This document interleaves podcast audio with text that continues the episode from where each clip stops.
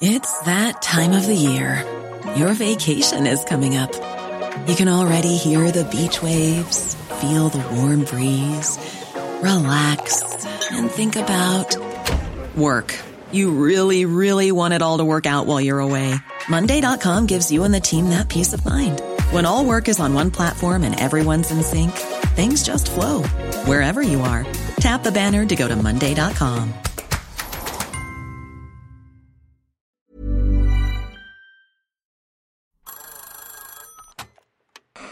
Hola. Hola. Hola. Hola, hola. ¿Estás ahí?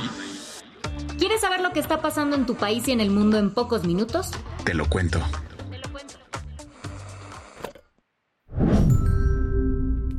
Hoy es viernes 30 de junio de 2023 y estas son las principales noticias del día. Te lo cuento. Familiares de los 16 funcionarios de la Secretaría de Seguridad de Chiapas secuestrados hicieron bloqueos en la capital para exigir su liberación. Ayer te contamos que 16 trabajadores de la Secretaría de Seguridad y Protección Ciudadana de Chiapas fueron secuestrados y están en calidad de desaparecidos. Este jueves sus familiares hicieron bloqueos por la capital del estado Tuxtla Gutiérrez para exigir a las autoridades que cumplan con las demandas de los criminales y así sean liberados. Con carteles donde se podía leer 16 vidas valen más que tres empleos, se realizaron dos bloqueos. El primero afuera de las instalaciones donde trabajan los funcionarios y otro en la caseta de cobro de Chiapa de Corzo a San Cristóbal de las Casas. A todo esto, el gobernador Rutilio Escandón dijo durante una conferencia. La Marina, la Guardia Nacional, las policías, todos vamos a seguir con más intensidad hasta que aparezcan nuestros compañeros de trabajo, porque ellos solamente cumplen con su responsabilidad. Pero este no fue el primer tema en la agenda de ayer del gobernador, pues antes se lanzó al municipio de Bochil a presentar la rehabilitación de un parque público. ¿Y se sabe qué hay detrás de este caso? La situación está bastante enredada y según medios locales, está circulando una versión alterna de por qué las 16 personas fueron secuestradas. La cosa, que no está nada confirmada, sugiere que el grupo de secuestradores no solo pide la destitución de tres funcionarios de la Secretaría, sino también la liberación de la cantante Nayeli 5, secuestrada en Tuxtla hace unos días presuntamente a manos de otro grupo criminal. Incluso circuló un video donde presuntamente un secuestrador dio un ultimátum a las autoridades. Tenían hasta las 11 de la noche del miércoles para negociar la liberación de las personas, a cambio de su intervención en la búsqueda de Nayel, o tomarían otras medidas. A todo esto, AMLO se puso más serio en la mañanera del jueves y dijo, Primero que se libere a los detenidos, sin ninguna condición. Además, dijo que por su parte, y nosotros también vamos a investigar sobre el comportamiento de esos tres servidores públicos. ¿Qué más hay? La policía francesa detuvo a 150 personas en nuevos disturbios tras la muerte de Nael. Ayer también te contamos sobre una serie de protestas que sacuden a Francia por el caso de Nael, un joven de origen africano de 17 años que murió tras recibir un disparo de la policía el martes.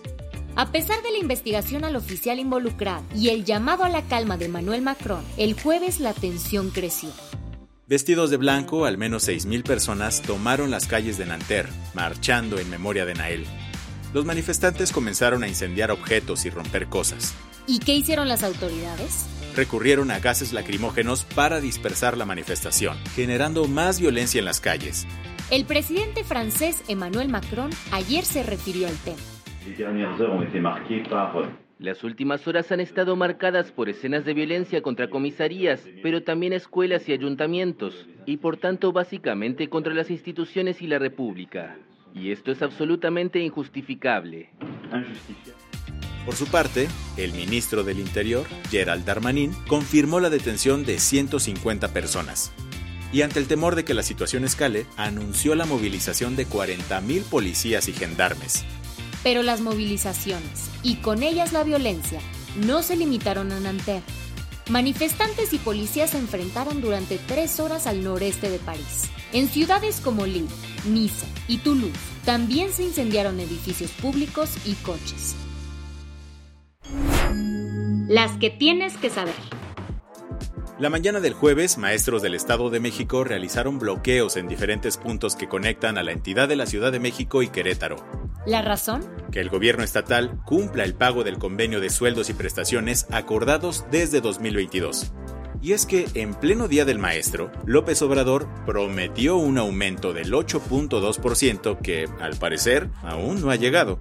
El Sindicato de Maestros al Servicio del Estado de México convocó a las protestas en Naucalpan, Tlalnepantla, Ecatepec y Tepotzotlán, bloqueando vías importantísimas desde las 8 de la mañana.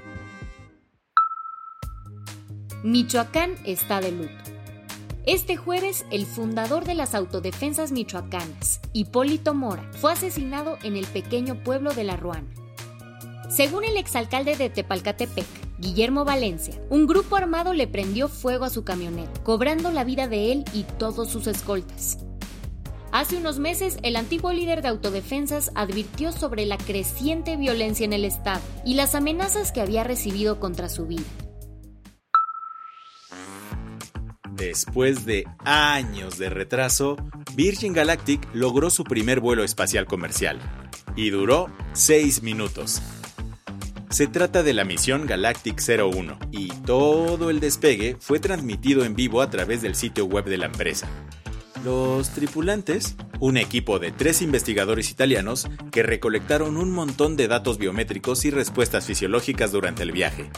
Esto es un hito importantísimo para la empresa fundada en 2004 por el millonario británico Richard Branson. Con esto, la empresa aeroespacial busca realizar este tipo de vuelos comerciales de manera mensual. Te pasamos un bolillo para el susto, porque afortunadamente Madonna fue dada de alta y está en su casa. Una fuente le dijo a CNN que la reina del pop está fuera de peligro. Según esta fuente, la cantante fue llevada a su casa en Nueva York en una ambulancia privada. Esto después de que la industria musical temblara el miércoles, cuando el manager de Madonna, Guy O'Sear, confirmó que desarrolló una fuerte infección bacteriana que la llevó a permanecer varios días en cuidados intensivos. La del vaso medio lleno. Un grupo de más de 190 científicos del Observatorio Norteamericano de Nanohertz para Ondas Gravitacionales descubrieron algo fuera de este mundo. Por primera vez pudieron escuchar el zumbido celestial de las ondas gravitacionales creadas por agujeros negros. Durante 15 años, lograron analizar las ondas usando tres grandes radiotelescopios, la primera vez que se estudiaron las ondas gravitacionales fue en 1916 con Albert Einstein, quien intuyó que esto ocurrió en el espacio. Sin embargo, no fue hasta ahora que se pudieron escuchar estos sonidos. Este descubrimiento podría ayudar a los científicos a entender mejor los agujeros negros y cómo las galaxias emergen. Con esto cerramos las noticias más importantes del día. Yo soy Andrea Mijares. Y yo soy Baltasar Tercero. Nos escuchamos el lunes con tu nuevo shot de noticias. Chao.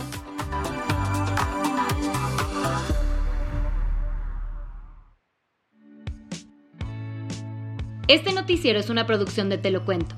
El guion de este episodio estuvo a cargo de Aisha Al-Yanabi y Ana Ceseña. La dirección de contenido es de Sebastián Erdmenger. Francis Peña es la directora creativa y el diseño de sonido está a cargo de Alfredo Cruz. Si quieres estar al día, nos encuentras como arroba te lo cuento en Instagram, TikTok, Snapchat y Twitter.